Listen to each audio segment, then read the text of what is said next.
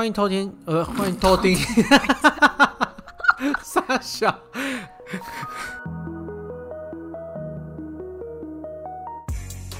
欢迎收听创客电台，我是林允涵，我是李真。我们有在固定帮一个叫 V Maker 的网站写稿。嗯、那这个月我写了一篇叫做《Maker Faire 台配停办之后的 Maker Faire》，因为这篇是我自己写的，所以我想说也顺便跟你讨论看看，看你有没有不一样的想法。嗯，那你觉得我们要从 Maker Faire 开始介绍吗？我觉得还是要稍微介绍一下。但你觉得你要怎么介绍？Maker Faire 翻成中文就是创客博览会，或是创客嘉年华嘛？嗯、台湾好像很爱翻创客嘉年华，因为比较好听啊，因为博览会比较生硬嘛。对对对，对啊。反正他一开始概念就是一堆做东西的人，然后来分享啦。那其实原本就是 Make 杂志这家公司，那他们就开始举办这样的活动。嗯、那其实，在国外有一些办的非常盛大的，所以像国外最大的叫做 Maker Faire Bay Area，就是在加州办的。然后也有一些其他蛮大的 Maker Faire New York 也很大，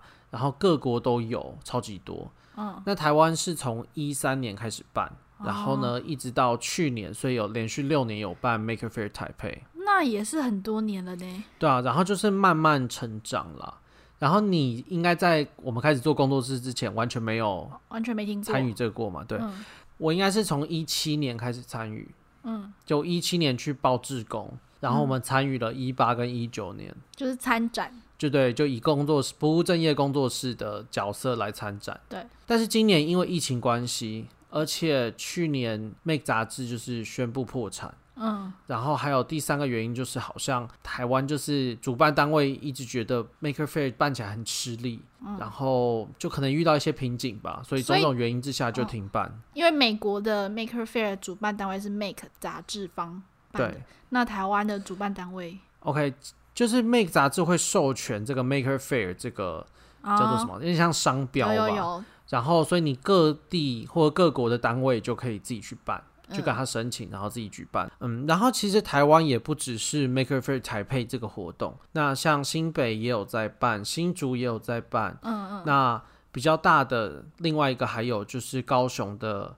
大港制造节，对，那那个他们就是没有沿用 Maker Faire 这个商标，他们就是另外做了一个叫大港制造节的。可是像什么新竹，他们也是有去申请这个商标吗？以前有几届有，反正有挂 Mini Maker Faire，然后一个地名，或是 Maker Faire，然后一个地名，就是、这种就是有。反正就是我想要写这个题目想很久，因为每一年参与都觉得有一种怪怪的感觉，所以我这篇文章就是分了几个我知道的角度去做探讨。嗯、所以一个就是我们自己参展的心得，嗯、就是为什么我们每一次都会有点犹豫，到底要不要去参展？嗯，对啊。然后第二个就是以观众，我觉得你这个可能比较有感觉，就是通常你有空的时候去晃的时候，你会好像有点不知道自己在看什么。嗯，就是。没有很融入这个展览的感觉，嗯，你可能能比较能以观众的角度去切，呃，嗯，观众的体验是什么，然后再来就是以主办方，那主办方我当然只能猜测了，因为我并没有真的当做主办。那如果刚好有主办过的人有听到的话。然后，其实我觉得这很值得再跟更多人讨论了，尤其是在这个圈圈内比我更有经验的人。嗯，然后最后我就稍微讲一下我心目中 Maker Faire 台配之后要怎么走。OK，那我们就先讲我们自己参展好了。那我自己认为，所有人参展。包含我们，我们都在追求两个不一样的东西。第一个就是社群的参与感，就是 Maker 一直都很强调分享这件事情。嗯，那我们可能在网络上分享，那我们会结交一些有点像网友的概念。嗯，然后可是其实这些人都不会常常碰面嘛，大家都在做自己的东西。对，所以有这个活动，那大家会去一个地方，你可以跟别人交流，或是跟你的网友有一点就是 face to face 的互动。嗯哼，然后我觉得这是社群参与感的部分。嗯，然后另外一个当然就是商业价值，就是说以我们来说，我们就是要么卖商品，要么就是要增加订阅嘛。对，所以其实我觉得大部分的参展单位都是在追求这两个东西。但是我觉得过去几次活动就是两个拿捏的不是很好吧，或是主办单位对于他们到底要给参展单位哪一方面的价值做的不是很明确。所以你是说，你每次参展的时候会最想要跟就是同号交流，就是一样是个人工作室来摆摊的人交流？对啊，我觉得像我们也是啊，我们就是有认识几个摊位，那就是比较熟，或者是做的东西比较类似一点，那就会在这种场合会。闲聊一下或干嘛的，嗯嗯，对啊，所以我觉得这是一个很大的目的目的，嗯，但是我觉得随着活动越做越大，因为人太多，然后摊位数又太多，所以其实你反而没有太多时间可以真的跟别人讲，跟别人讲到话了，反正就是活动办太大，嗯。就没有那种闲闲没事做的时间。可是这样不是比较好吗？这样比较好。可是问题是，对于你有机会可以去跟这些人聊天哈拉的机会就会变少。好吧，那可能是你定位这个主办方要达到这个就是目的嘛？应该对。但是其实主办方可能没有觉得他需要这么做啊。有。因为其实单就一个活动，他目的可能还是以让人家参观为主，他不会觉得说他一定要让摊位们互相交流啊。所以我觉得。把这个活动的状态跟问题切成不同角度，这件事是很重要的。哦，对啊，就是我觉得以参展单位来说，很多人都想要做交流这件事情，哦，只是因为没有切出这个时间来，加上很多单位都是一两个，像我们就是两个人嘛，嗯，那我们就是呃前面设置完，确定都没什么问题，那就可以有一个人轮流这样出去。但我们常常有问题，然后就两个人都要卡在那边。对啊，像是前年大港，我就很喜欢他们晚上办了一个交流会。哦，对。虽然我老实说没有跟几个人讲到话，嗯，可是我觉得有一个场合，然后你可以蛮明显感觉到大家就有种那种下班了，然后再讲哦今天发生的事情啊，嗯，或是互相真的可以互相认识一些新的人，嗯，然后我觉得有那样的场合就不错。嗯，所以我觉得，即使像是那种我们看那种大型什么南港展览馆的那种活动啊，嗯，他们都会有星期五是那种什么业界时间。哦，有有有，对。对啊，那那种时间通常人都很少，嗯，而且都是真的就是很圈圈内的人，对，所以圈圈内的人会来，嗯，然后呢，摊位也比较会去闲话，哎，真的哎，你这样讲我才想起来，对啊，所以我觉得有这样的规划，应该对。参展的人会比较有这个社群互动的吸引力。那再来就是商业价值，嗯，那商业价值一活动性质不一样有差啦，就是有的可以卖，有的不能卖。然后呢，其实不能卖的也只是说它最低的价格的那个摊位类别不能卖。嗯嗯嗯。那像是以台北去年来说，哎，其实我去年资料没抓到，我抓的是前年的，嗯，基本摊位费是一千元，嗯。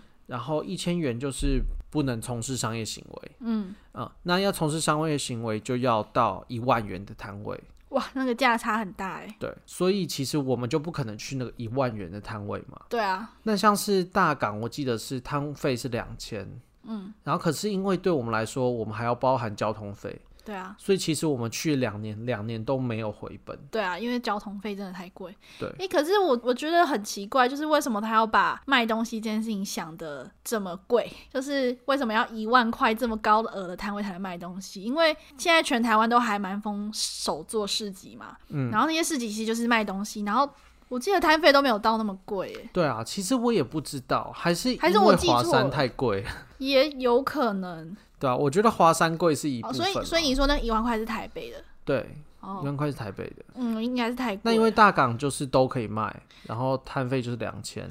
因为其实 maker 还是很多都是偏手工类的东西嘛，嗯哼，这种东西也没有到那么好赚，就一万块真的太贵了。对啊，我觉得就是真的只有是那些卖高单价机器的人才有可能吧，啊、就是真的是公司的单位。对啊，可是谁会在那个场合就掏个一两万块，然后买个机器？没有，就是那种公司很大，它有很多行销预算之类的吗？不知道，我不知道，反正就是纯粹以要回本来说是不可能。对啊，那其实我们也没有那么追求商业或是金钱上的回本，因为对我们来说更重要是曝光或订阅嘛。嗯。但其实我们追了几次活动，不管是影片观看，嗯，像是我们那个大型画图机有直接 QR code，嗯，影片观看也没有好，嗯，然后嗯，Facebook、YouTube、IG 的转换其实也都不太好。对啊。对啊，除非你要办那种，像我们那时候有办嘛，你打卡按赞可以干嘛？嗯，有一次有。那这种就是很废的赞。对啊，就是他是被被一些活动诱惑才去按赞，他也不是真的想要追踪你。嗯，就是之后可能就是一些人头户的概念。对啊，所以我觉得在商业价值面，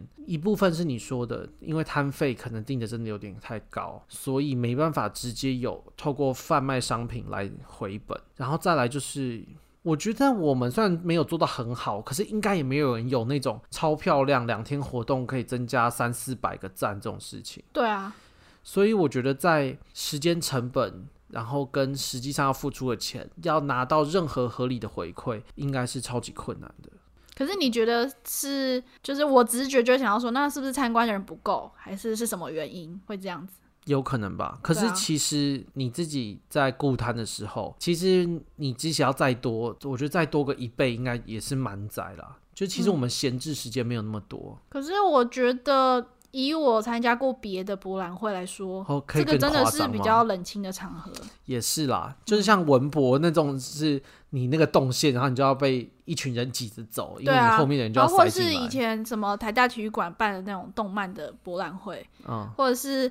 那种艺术的博览会或者是书展，你看这些全部都是博览会，可是其实大部分这些我刚刚说的那些都还蛮热门的，然后都很多人参加。还是说我只看到这些很热门的，也是有很多不热门的博览会？一定是有很不热门的博览会，啊，那就是 Maker Faire 就是其中之一。但的确，你的目标或者我们的目标就应该往那边走啊。对啊，所以可能还是可以再多很多人吧。嗯，但是你觉得多很多人就可以解决我们碰到的问题？就不确定嘛，只是直觉会这么猜。Maybe 啦。可是因为这种 Maker Faire 很多都是一些互动装置，然后人很多，很恐怖。嗯，对啊。好啦，所以这个。至少以我们的角度，我觉得就是这两个的拿捏吧。如果这两个哪一个价值可以很高，我觉得都会增加参展单位的意愿吧。嗯，其实我觉得他去挡不能卖这件这件事情，就是一个很大的门槛。因为如果他开放可以卖，然后很多人就是会抱持着说，哦，就是我去可能还不会亏太多的心态，嗯哼，然后想说加减参加一下，对啊。因为其实你去看那些手作市集，我也不是很确定是每一摊都有卖的很好，嗯，但是大家就是会出来摆摊啊，就是你也是要推广你自己的品牌嘛，对啊。可是你你不给人家卖，然后人家就会很就是对于这个活动的效益抱持很大的迟疑啦，因为你还是实际上要把东西卖出去，然后让人家体验到你的东西，才是一个就是比较具体的推广行为，我觉得。嗯哼，这真的蛮有趣的，因为其实我也不知道他们为什么。不能卖，应该就是金钱的问题啊，就是那个场地的费用就是很贵，然后如果他要他拉出那个级别感，是不知道、欸，有可能吧。好啦，Anyway，这是第一个部分的讨论，嗯，然后再来，我觉得就是观众。那观众其实像我们刚刚讲到那个，因为主要赞助厂商会有一个很大的摊位，嗯，然后可能跟 Maker Faire 其他摊位的性质会差太多，所以会造成这种误导。嗯，那你觉得就你的观察，还有什么样的问题吗？你说，就是对于一个观众来说，这个活动哪里有可以改进的地方？我之前参观的经验呢、啊，就会觉得说有点不确定，这个博览会主要到底是想要做什么？就是他是想要让大家看呃个人工作室或是学校社团的成果的展示吗？还是我是要去买 3D 印表机看厂商介绍呢？还是说要去还有什么？好像就这两种。对啊，其实我觉得主要就这两种。对啊，然后因为它就是摊位的总数好像也没有到那么多嘛，嗯哼，所以这两种的摊位都没有到超精彩，嗯，然后又混杂着混杂着，然后就会觉得好像没有看到什么亮眼的东西。我自己是觉得，因为参展的人的目的性差蛮多的，嗯，就是我们看到最大宗绝对就是家长带着小朋友来玩的这种性质，嗯。所以这种人完全对于机器，完全对于那个卖东西的厂商没有什么兴趣。可是如果家长带小孩，其实他就最适合去亲子天下办的那个活动啊。对，就是我觉得亲子天下厉害，就是他就是只做这件事情。对啊，然后他 TA 很精准，然后他的 TA 都会去啊。然后他的参展单位就是来报赚钱。对啊，其实其实我觉得 Maker Faire 应该。要办的比较像动漫博览会那样，可是你觉得漫博不是亲子天下那种？我说的是那种 CWT 那种、欸，哎，嗯，就不是不是世贸出版社的那种。呃，我知道，我知道，啊、就是它就是比较像是同好出来摆摊，然后出来交流的感觉啊。嗯，对啊。然后 CWT 我因其实我真的是很久很久以前去，我已经有点忘记了。它好像也是会有一些非个人兴趣的摊位。嗯哼。然后但就很少。对啊，可是。为什么我觉得那我记得那些地方也还是很多人在买一些杂七杂八的东西？它就是卖东西的地方啊。可是那种没有，不是卖官方的吗？不是，就是全部都是同人志啊。哦，是啊、哦，我以为还是会有一些没有主办单位去抓到一些官方的什么东东。几乎没有，okay. 我印象中几乎没有。但是就算有一些，就是官方出版社去摆摊，好像也蛮合理的。可是通常那个场合是不会有。嗯。对，然后他所有都是同人志，然后同人出的周边，然后都是自己画的，嗯，所以就真的是很有同好，然后一起卖自己做的东西啊，然后去参观的人也都是会去抢购那些东西，对，然后摊位之间好像很多也都是认识，嗯，对啊，然后你看外面还有那那些 cosplay 的人。所以就是整个就是大家的兴趣一起喷发那种很热络热情的感觉。嗯，其实对啊，搞不好真的其实应该要那样。Maker Faire 应该更像同人志。对啊，因为你如果要办成那种工具博览会，然后专门卖三 D 印表机，好像又又不一样了嘛。那就不是 Maker，那是就是你就可以去工具的博览会啊。对。那其实那个东西根本就不需要，我觉得啦。我觉得也不是不需要啦，应该是说，对对我来说，就是三种人都。有三个场合，嗯、应该要把三个场合区分出来。嗯，对。所以你就有 Maker Holiday 那种，嗯，就你纯粹就是遛小朋友的，嗯、就带小朋友去玩。然后再来就是那种工具博览会，嗯，你就是想去看一些新奇的技术。欸，可是这种工具博览会有专门数位制造的吗？之前有 3D 列印博览会啊。哦，那办的多大？就是南港世贸啊。那很大哎，欸，就是蛮大的。那其实就是这种 Maker 工具的，应该是要到那种啊。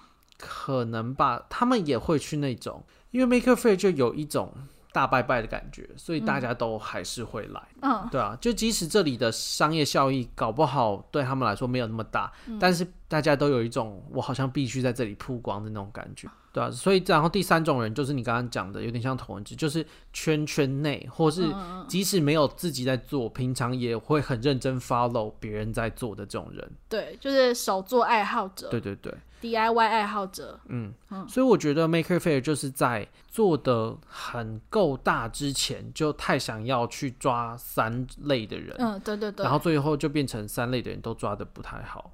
其实我们应该要去看一下美国或者日本那些办的比较大的，可是活动怎么样？我觉得办比较大都很误导。哦，因为他们就是够大了。因为对，因为你够大了，你就可以什么都做。应该去看一些办的很小，很小，然后又很成功的那种。对对对，因为我觉得像是如果你够大，你只要分好类就可以。嗯，所以像是我觉得这一次啊，其实过去几年都有，尤其在华山，因为它有不同场馆。嗯，可是不同场馆到底差在哪？你很难跟观众很明确的说清楚。对啊，他干嘛不要把那种工具放一馆，然后其他的放一馆？对啊，我也不知道。他就是要这样混着摆，对不对？就是他有他的，我觉得他是要把那种门口最好的位置给那些人家选好的厂商。就是我觉得他有分类，他有想要做的分类的目的，可是我觉得跟观众的需求或是跟厂商的需求是没有 match 到的。嗯，对啊。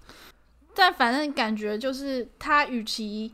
分给很多摊位是给厂商，还不如多找一些手作类的来摆摊。但是他就是要开放给人家卖，不然人家就不会想来。对啊，对啊，我觉得这件事就回到最后一点啦，就是以主办方到底在想什么。嗯，然后其实这很简单嘛，就是他们也要赚钱。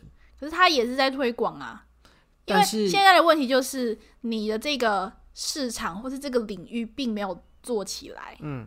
然后他就想要赚钱，因为你看，你看我像我跟你说那个 SBD 那个健身的，就是他在想着要赚钱之前，他是先砸钱推广这个健身产业跟健身的领域，然后他想的是长远之后的回收。可是我觉得这个很难呢，因为你活动一个大型活动，假设每一次都要赔十万，嗯，你很难去跟你的老板去说你要继续办这个活动啊。是啊，可是这就是看你这个。就是这个公司眼光放多远嘛？因为我那我之前就是听那个 SBD 的老板，他就是在讲他做直播然后花多少钱，他当然没有讲出个数字，可是听起来就是很恐怖的数字。而且他一年就是好几场直播这样一直在做，嗯、可是每一场都赔吗？他是说他做直播基本上那些器材什么的，就是他自己出钱。对啊，可是我不知道，因为这种有点像一次性投资。哦、那一次可是一次性投资就好跟老板解释，对啊。哦。可是如果你每但你每一次出去然后做直播这件事情不用花钱吗？虽然你已经有机器了。可是你可能比较好评估，我不知道哎、欸。你有想过哪一个单位办这种大型活动是活动本身在赔钱的吗？这种事情应该不会有人知道啊。对啊。好了，我觉得这个实在是太难了。就是你活动本身赔钱，你还愿意办，是没错，实在是太困难。因为其实你一直赔钱，真的是很不健康的一个一个商业行为。对啊，对啊。我还是觉得厂商追求的是这个，那他们有可能追求这个文化吧，就是参与人数。可是我觉得参与人数实在是太好假装了。但是像你之前就觉得大港制造节，就是你自己就是更比起台北的，你更喜欢大港的。那你觉得大港是哪里有做的更好？就是就主办方来说，我第一年去大港，一八年完全是晚上那个活动哦，oh. 所以其实我去年就没有真的感觉那么好。可是，可是其实就是大港的整个就是摊位组成，跟台北的 Maker Faire 比起来，就是更符合我们刚刚讨论的东西嘛。哦，有一点像他们的，啊、就是他的就是手做的摊位，或是真的是个人摆摊的摊位，占了高很多，三分之二吧。对，对啊，然后真的几乎每一摊都是真的在做东西，或是在体验东西。然后数位制造的很多，然后传统工艺的也很多，然后手作类的也很多。嗯、它逛起来就会还蛮像手作市集的，但是因为它有很多数位制造的东西，所以你就很明显的。其实可以感觉到跟普通的手作市集有点不一样。嗯，我觉得这个跟你刚刚提到那个可不可以卖东西有很大的关系。对啊，因为你开放卖东西，手作市集的人才会想来参加。嗯，对。对啊，但去年可能就没有什么太新的东西吧。然后，因为其实你你真的要把它一年一年越来越更接近 maker 的话，那些纯手做的东西还是不能那么多。可能吧，因为太一成不变了，啊，是吗？就是。它就没有那么符合主题啊。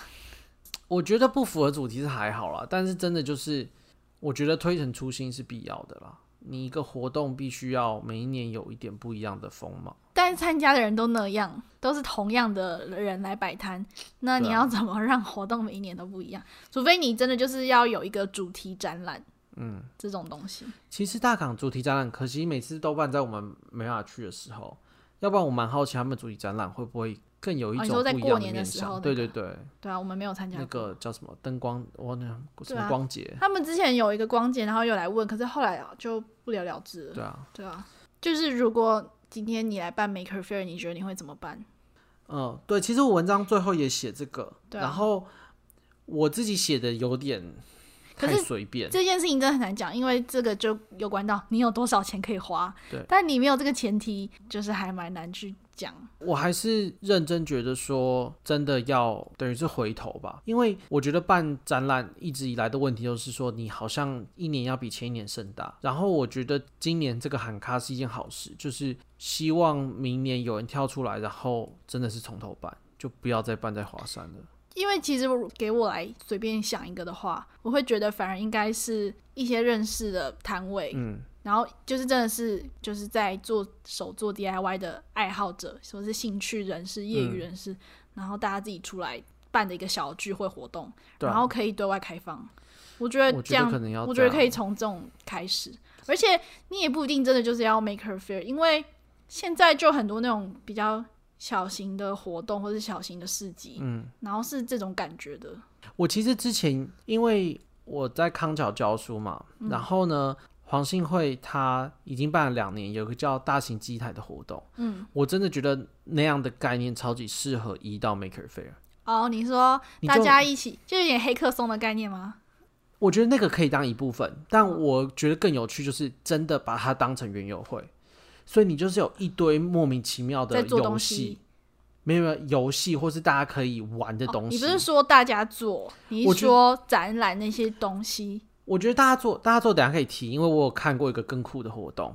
然后其实台湾之前有做过，但是我先讲展览的面向，就是呢，其实现在很多让小孩玩，像我们也很多都是小游戏嘛，嗯，那其实你就是给一些，你就给一些代币啊，嗯，然后你玩一个游戏，然后你就会拿到那种兑换券，嗯，然后你就去跟主办单位兑换一些奇怪的东西，嗯，就是我觉得这样完全可以符合小孩那个客群，然后也会更让大家会想要展现一些新奇的东西。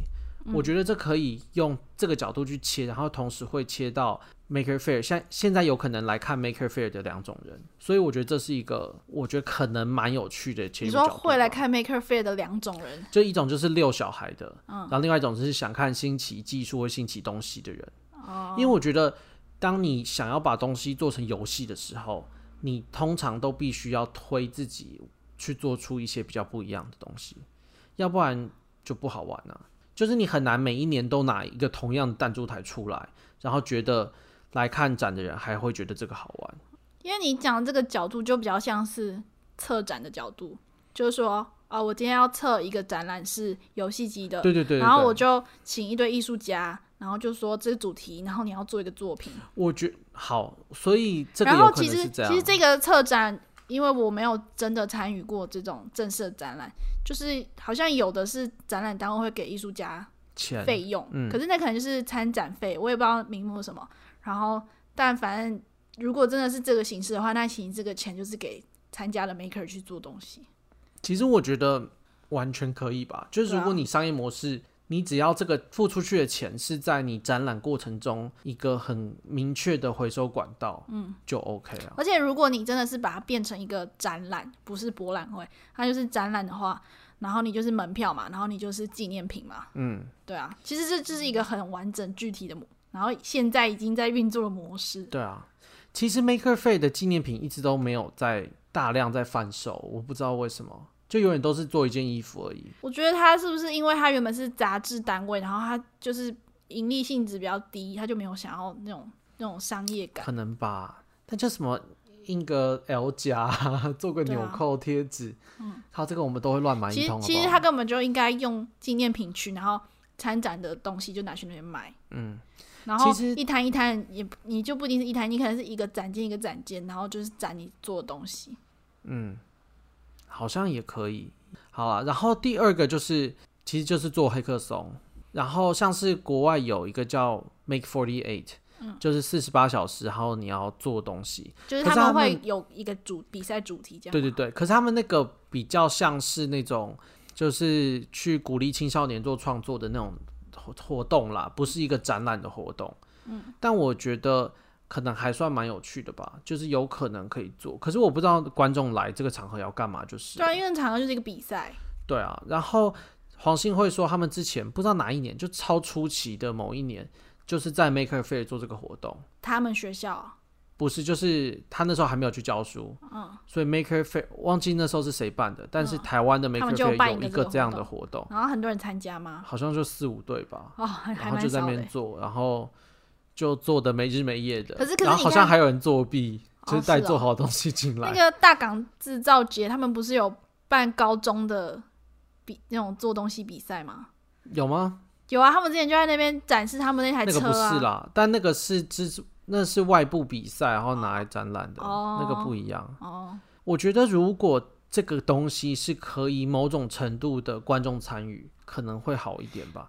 或是就是要像是我们那时候画图也有点像，嗯，其实这就跟那些什么什么鸟人比赛很像啊，就那个什么造飞车比赛很像啊，嗯，就是那个都是拿做好的来啊。我说那个性质很像，就是做一个好像没什么用的东西，嗯，可是就是会兴趣爱好者会参加，然后交流，嗯，对啊。可是那观众不知道，对啊，就是。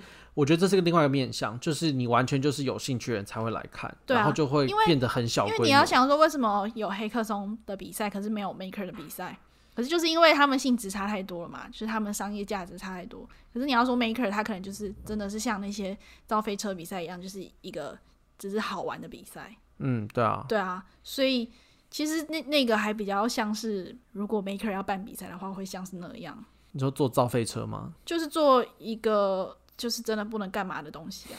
可能吧，或是其实不知道，如果是做造飞车，而且你看造飞车，他们赞助都是什么 Ray Bull 那种、欸，对啊，对啊，就是有钱啊。他们可以推广啊！我觉得最后结果就是主题，哎，你必须要让来看展的人明确知道他会来看到什么。嗯。对啊，可是其实主题没有那么难定啊。你看，像很多现在就是没有主题啊，很多 maker 的学校们不是要办什么哦，这个车要跳过那个墙，对啊，就很明确啊，然后又很符合这个议题啊。嗯，其实没有那么难定啊。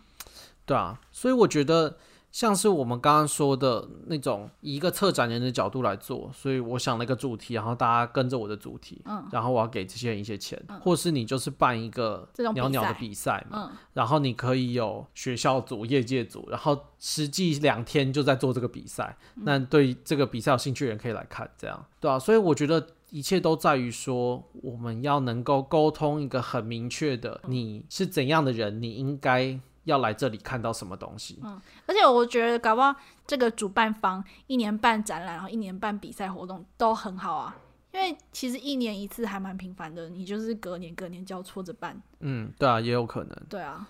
好啦，所以这是我们的结论。结论，嗯，就一些方向啦。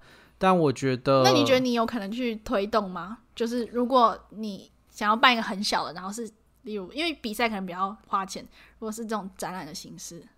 我觉得，然后可能你就是找，我觉得我没有能力，我觉得我们没有能力当主办，可是我觉得我很愿意参与。就如果有人要推这个主题，我们绝对会愿意配合这个主题来做一个东西，或是配合这个比赛做这个比赛相关的东西。嗯、我觉得这件事我都蛮愿意做的。可是谁要主办？你可以去写文化部的计划。不是啊，这我觉得这不是。钱呢？钱当然是一部分，可是重点是谁有这个时间啊？然后你可以去找执行公司啊。执行公司就是会很烂啊。你说？我觉得我我们这样就是一定要贯彻一些理念，绝对不能找别人来做。哦。找别人做一定会。认识的朋友在做这种活动执行的朋友，可能吧。但我都觉得一定要圈圈的人来做了。但我觉得更重要是说，可是我觉得圈圈的人来做，好像就没有办法有什么改变呢、啊。你有时候就是要一些外面的比较厉害的人呢、啊，有可能啦。对啊。但我觉得更重要的是，我们需要更多人听到，或是更多人讨论这个议题啊。嗯。因为其实我写的时候，我开头就写，就是我也不是最有经验的，我也没办过，然后我只参与两届。嗯。所以其实我觉得更重要是说，不管是办展览的人。可以给他们觉得我们的意见怎样，嗯，或是他们有没有别的想法，嗯、或是参展过更多届、更多场的人，嗯、或是或是有参加过国外的啊，对啊，因为我现在最想知道国外的是长怎样，因为我就没有参加过，然后我也没有认真的去 YouTube 上看过国外的活动影片。嗯，我们到时候这个 Podcast 发，我就来 tag 几个人好了，看一下那些我在脸书上 tag 吗？对啊，就是各个展览的举办人，好，然后。我不知道还可以 tag 谁，反正就看看大家觉得怎样吧。因为我觉得今年就确定就没了嘛。那虽然你说台北没了，台北没了好，对不起，对不起，今年台北没了。那感觉如果我们要想要做一些什么改变的话，就是要从现在规划明年的活动要长什么样子吧。那这礼拜就这样喽。如果你有什么想法，或是你自己有参加过任何 Maker Faire 的经验的话，都欢迎到 Apple Podcast，然后评分留言给我们。那如果你想看更多我们做的东西的话，可以到 YouTube 搜寻不务正业。那我们就下礼拜见喽，拜拜，拜拜。